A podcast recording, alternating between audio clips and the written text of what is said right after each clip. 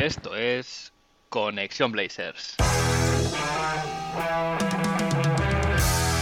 Roy, open three, got it! One point game! Lillard, long range three, and it's good!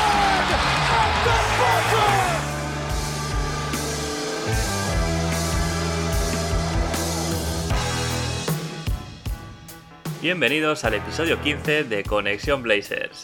Soy Héctor Álvarez y para empezar la semana bien toca mirar a Oregón para traerte una dosis de todo lo que necesitas saber del equipo en menos de una hora. Un rato que se te hará corto. En el episodio de hoy el tema del momento es la agencia libre. Ha habido bastantes movimientos, aunque pocos relacionados con nuestros Portland Trail Blazers. Y lo que es peor, los pocos que ha habido tampoco es que sean demasiado interesantes si este era el plan de Neil Olshey para retener a Damian Lillard y prepararle un roster competitivo, podemos decir que hasta el momento, de todo lo que hemos visto hasta ahora, eh, no va por buen camino. Eh, durante el episodio de hoy, pues comentaré un poco los movimientos que ha habido, los agentes libres que han firmado, los, los que se han ido, y también un poco temas de actualidad, que ahora está bastante centrado en la Summer League que se está dando, y temas también de Juegos Olímpicos, Demian Lillard, etc. No os vayáis a ningún sitio porque empezamos.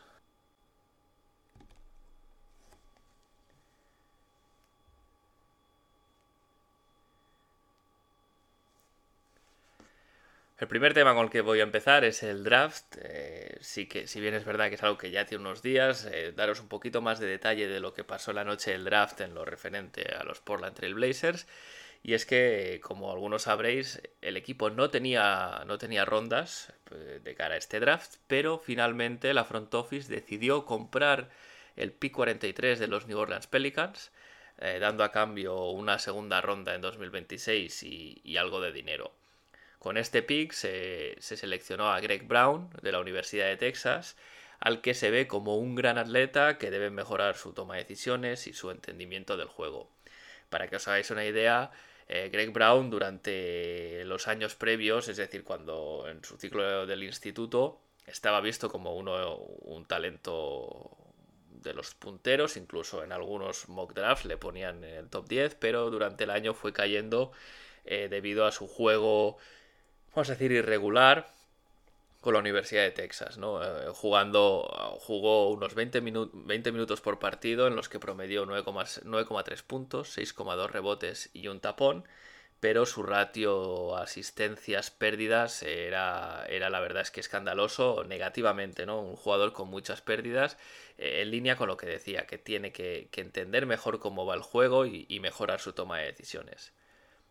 Además, también se firmó a Trendon Watford, que, es un jugador casi 7 pies, a la pivot también como Greg Brown, 20 años, y se le firmó con un two-way contract.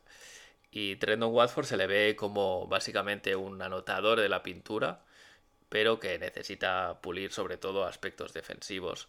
Eh, bueno, eh, veremos qué, cantidad de minutos tienen eh, tanto Greg Brown como Trendon Watford de entrada durante esta Summer League podrán, podrán darse a conocer para, la afición y para el público en general de la NBA. Y como ya ha introducido la Summer League, eh, también comentar que los Trailblazers llevarán un roster de 14 jugadores. En un principio iban a ser 15 porque Nasir Little también iba a ir, pero finalmente el cuerpo técnico ha decidido que no es necesario que Nas esté porque ya está bastante hecho y no, no, no, no ven la necesidad de, de, verla allí, prefieren que trabaje aspectos concretos del juego para ganarse más minutos en la rotación. Entonces en este, en este roster veremos a CJ Elevi, eh, veremos a los rookies de, este año y luego una serie de, jugadores eh, jóvenes y no tan jóvenes a los que se les da una oportunidad y, como vamos a decir como veteranos a seguir, eh, a prestar atención a su rendimiento Está Michael Beasley, que ya se anunció hace semanas que iba a formar parte de este, de este equipo de la Summer League. Está Emmanuel Moody, que con solo 25 años y, ser un pick de lotería eh, hace pocos años en el draft, eh, la verdad es que estaba sin equipo, ya no, ya no tuvo equipo el año pasado y, está ahí. Y Kenneth Farid, también viejo conocido de la liga, este más veterano. Y, bueno, un poco, un poco extraño, pero entiendo que es una especie de, eh, vamos a decir, proceso de prueba, ¿no? Para ver si alguno de estos tres jugadores eh, se hace merecedor de los, de los dos sitios que quedan en el roster de los Trailblazers de cara a empezar la siguiente temporada. En otro orden de cosas, hablar de, del tema de los Juegos Olímpicos, la selección de Estados Unidos ganó el oro, con lo cual Damian Lillard se convirtió en el tercer jugador de los Portland Trail Blazers en ganar este, este oro olímpico. Eh, primero fue Clyde Drexler en 1992 y después Steve Smith en, el 2000. Así que Dame es el tercero de la lista. Se ha filtrado también vía Shams Karania, que jugó lesionado en el abdomen, jugó infiltrado bastantes partidos. Esto puede que sea uno de los, de los motivos para su rendimiento, vamos a decir, menor o, peor de lo esperado de lo, o de lo normal. No, no solo el tema de, de, las reglas FIBA y, el, y, el, jugar con compañeros nuevos, sino también eh, se ha sabido a posteriori que tenía una lesión en el abdomen, de la que espero pueda recuperarse bien estas semanas y que llegue que llega a principio de temporada sin, ningún problema. Y en, el, en, el, serial, ¿no? el culebrón veraniego de, de Lillard, eh, simplemente decir unas declaraciones, eh, bueno, algo que dijo Chris Haynes en su podcast. Como sabéis, Chris Haynes, eh, ya se ha comentado por aquí, es uno, es el periodista más cercano a Dame. Y, cualquier información referente a, a Damian Lillard que venga a través de Chris Haynes, bueno, eh, hay que tenerla en cuenta por, por, la cercanía de la fuente, ¿no? Y Chris Haynes lo que dice, lo que decía en su podcast, y esto lo eh, cito literal con comillas, dice, creo que Damian Lillard jugará para los Portland Trail Blazers, le dará una oportunidad a este nuevo roster y a Chancey Billups y ya verá a partir de ahí. Es decir, eh, lo que ya decíamos, este verano no va a salir traspasado Damian Lillard, va a va, a ver cómo funciona el, nuevo equipo, el nuevo cuerpo técnico y a partir de ahí, pues si, las cosas se turcieran, pues ya, ya veríamos conforme avanzase el año o de cara a la siguiente temporada, pero lamentablemente para aficionados de Lakers, Miami Heat, eh, bueno, y, casi todas las franquicias de la NBA, no va a salir Damian Lillard este verano, salvo Hecatombe.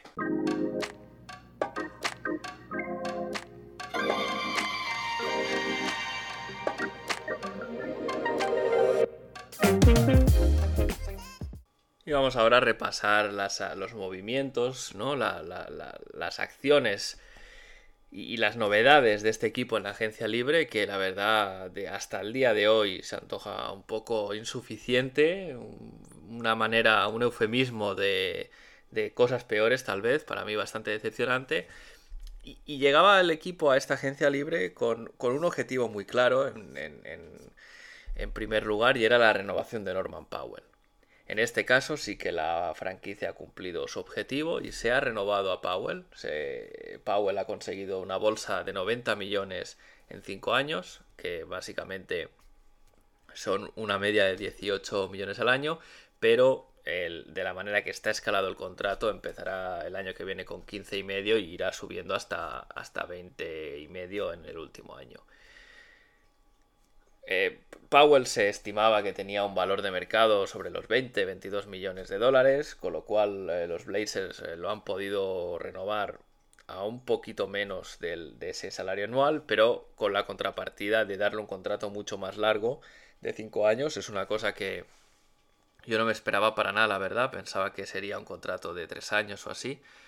Pero bueno, al final se ha, se ha decidido digamos, asegurar el futuro de, de Powell en la franquicia a largo plazo. Y, bueno, de estos cinco años, que tal vez el cuarto, tal vez el quinto lo pueden haber hecho Team Option, por ejemplo, o algo así.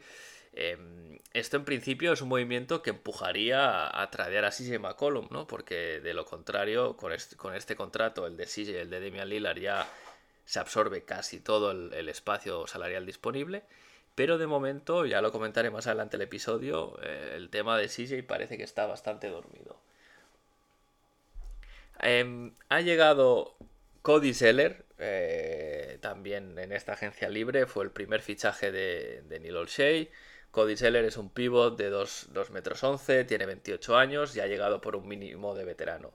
Eh, venía, eh, venía de jugar en, los Charlotte Hornets, para los que lo recordéis. Además, decir que fue, fue en su momento fue un pick número 4 del draft de 2013 eh, que básicamente es un es lo que es un, un, hombre interior bastante fajador, un tío trabajador, no demasiado, no ha demostrado demasiado talento en, lo que se refiere a la anotación y otras facetas del juego.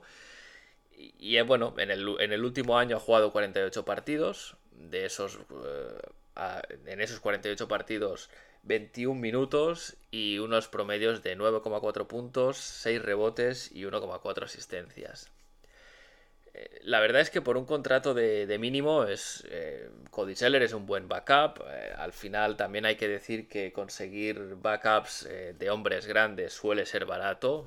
se pueden conseguir por mínimos, pero creo que de lo que había en el mercado a conseguir por un mínimo Cody Seller está bien. Em, sus mayores fortalezas es que es bueno en el pick and roll, es decir, pone bien los bloqueos y luego eh, toma bien la decisión cuando tiene el balón en las manos, es un jugador que, puede, puede, aportar en la segunda unidad. En defensa es, aceptable, no es nada el otro mundo, tampoco es eh, un agujero negro como era por ejemplo en Scanter, pero sí que es verdad que tiene un historial de lesiones que a mí particularmente me preocupa un poco, sobre todo porque el, nuestro pívot titular, Yusuf Nurkic, también tiene un historial de lesiones, ¿no? Entonces habrá que ver y habrá que esperar que, Cody pueda mantenerse sano para, para, dar siempre minutos de calidad. Que, que, Nurkic al final eh, no es un pívot de 35 minutos por partido, con lo cual se va, vamos a ver a Cody Seller bastantes minutos en pista.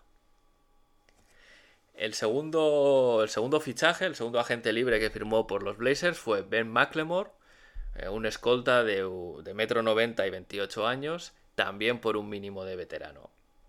Como curiosidad, McLemore también fue elegido en el, en el draft de 2013, igual que Cody Seller.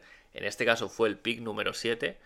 Y una curiosidad también es que este pick número 7 en principio lo eligieron los Sacramento Kings. Se había dicho que los, tenía un compromiso los Kings con CJ McCollum, que también fue drafteado en 2013, y le iban a elegir ahí. Pero al caer Ben McLemore, al que se le esperaba dentro del top 5, al caer al top 7, pues eh, fueron los Kings quienes le, quienes le seleccionaron. Pero, a decir verdad, ha sido, vamos a decir, una promesa que nunca ha acabado de explotar. Viene con un rol de tirador, un especialista en el triple, un jugador que en defensa pues le, puede poner más o menos ganas, pero no, va a marcar la diferencia. Y, para tener una idea, en, la última temporada ha jugado 21 partidos con los Lakers, su último equipo, en los que promedió 17 minutos y medio, con 8 puntos y un 37% de tiros de, de 3, anotando un par de triples por partido.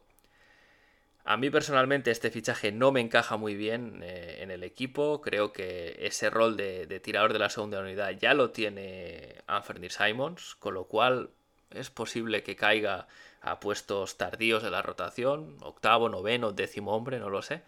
Y, es eso, soy escéptico porque creo que el encaje con Simons no es ideal, eh, no aporta nada que no pueda aportar Simons y además eh, en un equipo como los Lakers, donde se alimentaban muy bien a los tiradores, eh, tampoco ha acabado de tener un, gran rendimiento. Yo, ahora hablando de memoria, la mejor temporada que, recuerdo a McLemore es en Houston, en aquellos Rockets que tiraban y tiraban y tiraban de tres, pero tampoco era el tercer, ni el cuarto, ni el quinto, ni el sexto mejor jugador, ¿no? Así que eh, es un jugador de rol que va a venir a, tirar triples y aportar desde ahí, pero para mí una pregunta, es decir, es una incógnita los minutos de los que puede disponer.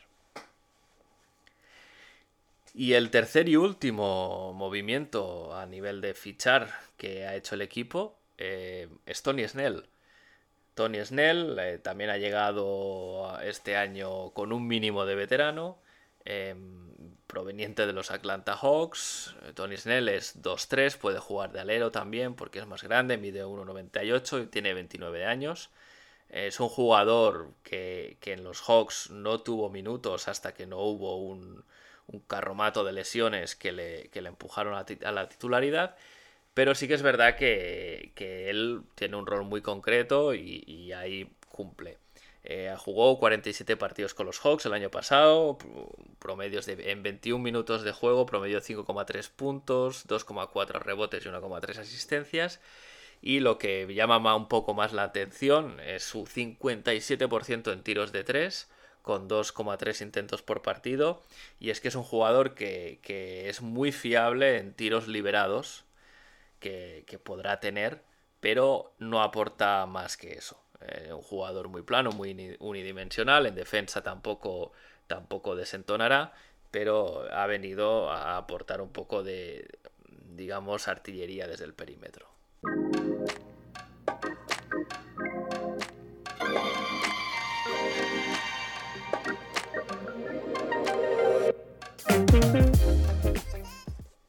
Y en el capítulo de salidas o de jugadores que no continúan, eh, pues tenemos, tenemos bastantes nombres. voy a empezar con Enes Kanter. Enes Kanter se, finalmente se marcha a Boston. Estaba, estaba bastante claro que Enes y Melo no podían seguir los dos. Iba a ser o uno de los dos o ninguno.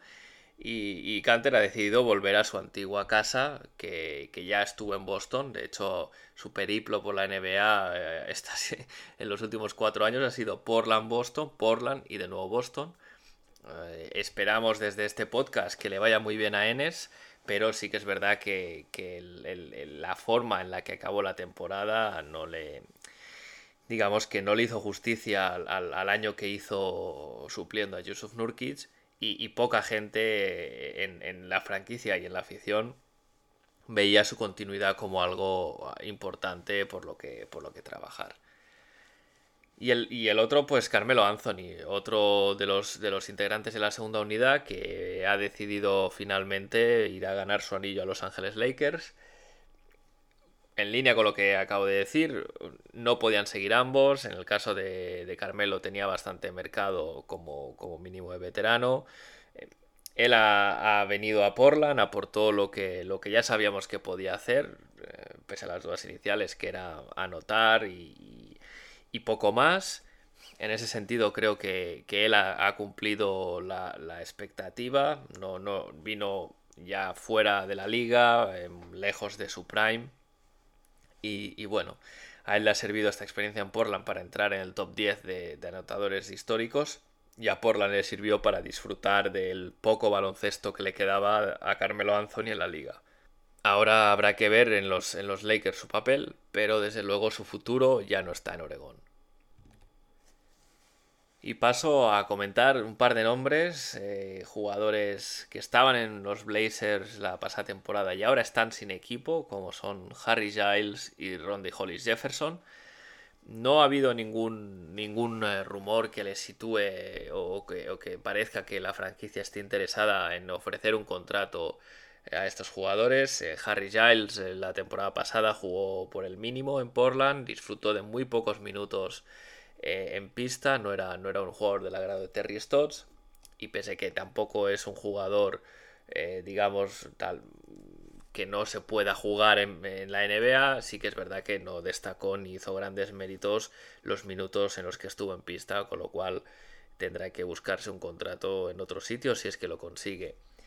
Eh, en el caso de, de Ronda y Hollis Jefferson, llegó a final de temporada, había estado sin equipo durante, durante toda, toda la todo el primer tramo de temporada y, es un jugador que es muy limitado en ataque, aporta mucha intensidad en defensa, etcétera. Pero bueno, eh, pese que no hizo, disfrutó de minutos y, creo que cumplió el papel que se esperaba de él en el equipo. Entiendo que, la franquicia busca cosas diferentes y hasta el día de hoy eh, Holly Jefferson no está en los planes del Neil O'Shea para firmar de cara al año que viene.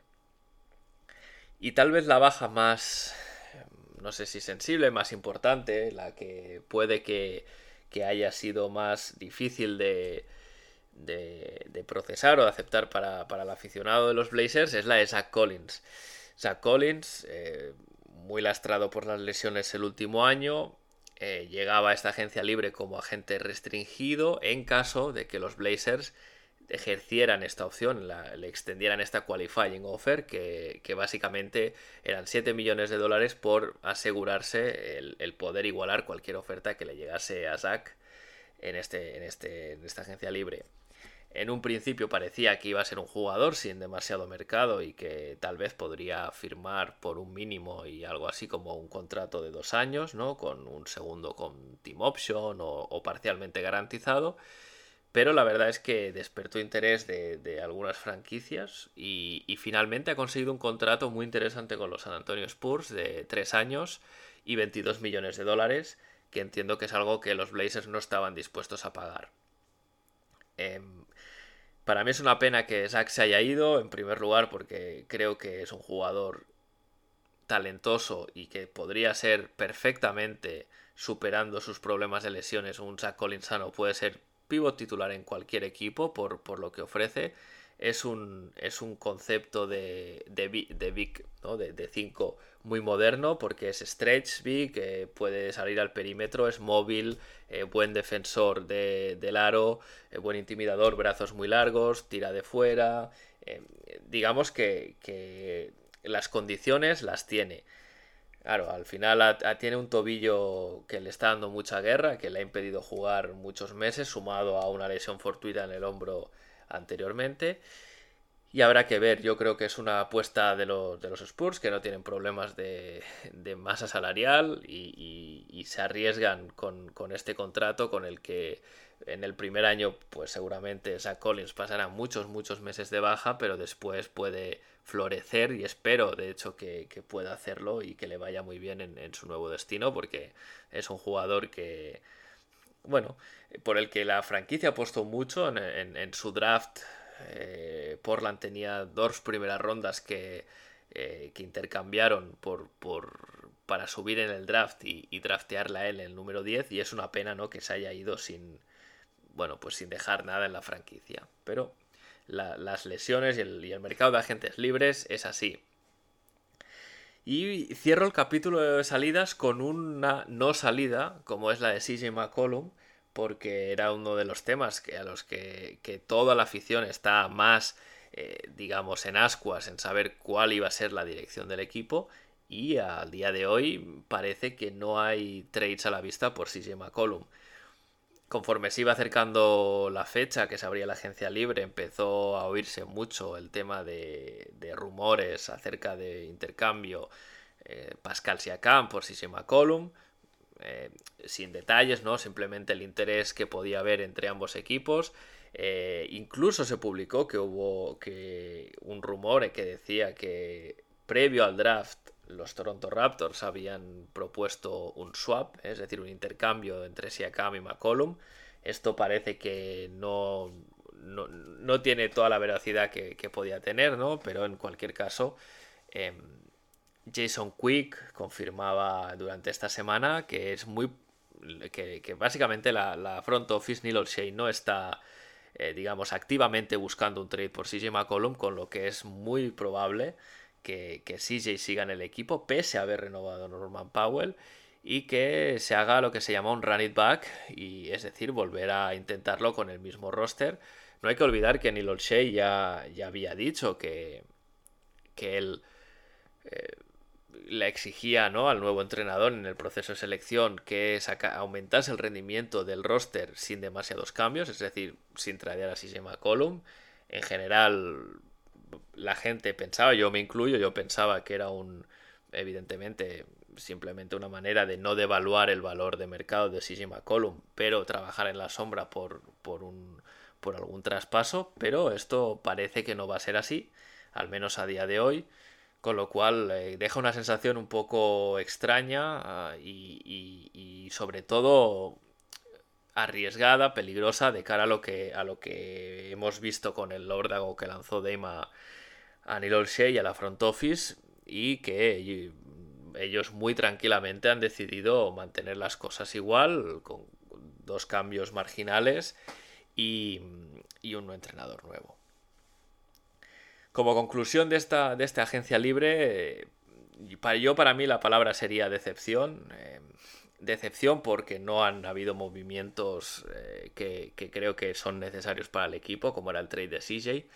Evidentemente, eh, Neil Olshey ha hecho, ha jugado la carta de Neil, ha sido más Neil Olshey que nunca y, simplemente se ha dedicado a hacer intercambios eh, marginales, pequeños movimientos, pequeñas incorporaciones para intentar darle una vuelta al roster, pero que no tienen un impacto significativo en, el rendimiento del equipo, salvo sorpresa mayúscula. Al final, el, problema del año pasado, el principal problema del año pasado, que era la defensa y la falta de envergadura, persiste. Em, entendemos que con el nuevo cuerpo técnico la, defensa se puede trabajar mejor, pero la falta de envergadura en el perímetro está ahí. Eh, CJ es, Dame es un base relativamente pequeño, CJ es un 2 pequeño y Powell no es alero, es un 2 que está jugando alero, con lo cual eh, volveremos a tener los mismos problemas. Y esto no, es algo que, que, sea muy alentador de cara a obtener mejores resultados y sobre todo a, a, generar esa sensación que buscaba Demian Lillard de urgencia por, ganar, ¿no? El equipo sigue teniendo una herramienta que no ha usado hasta ahora, que es la Mid-Level Exception. Esto, como el equipo está en, lujo, son, son 5,9 millones eh, que pueden ofrecer a, algún jugador y no se están ofreciendo. Lo cual me parece un error. Eh, me parece un error porque ahora ya hay, menos nombres. Eh, está, sonaba Paul Millsap. Eh, está Lauri Markkanen también en el mercado, pero es poco probable que acepte una, una mid-level exception cuando él, tiene la. Bueno, es, al final agente libre, aunque pese que es restringido, pues, en principio su valor de mercado es mayor. Y eh, eh, no, no, yo no entiendo muy bien el, por qué no usar esta mid-level exception. según Jason Quick, el equipo no la va a usar, salvo, salvo sorpresa con lo cual o, se esperan hacer movimientos ya mirando hacia el, hacia el trade deadline y que, de esta manera se pueda absorber algo más de salario o realmente Neil Olshey ha, hecho el Neil Olshey y simplemente estamos viendo otra agencia libre tranquila, decepcionante y, y básicamente que no va en favor de los intereses del equipo.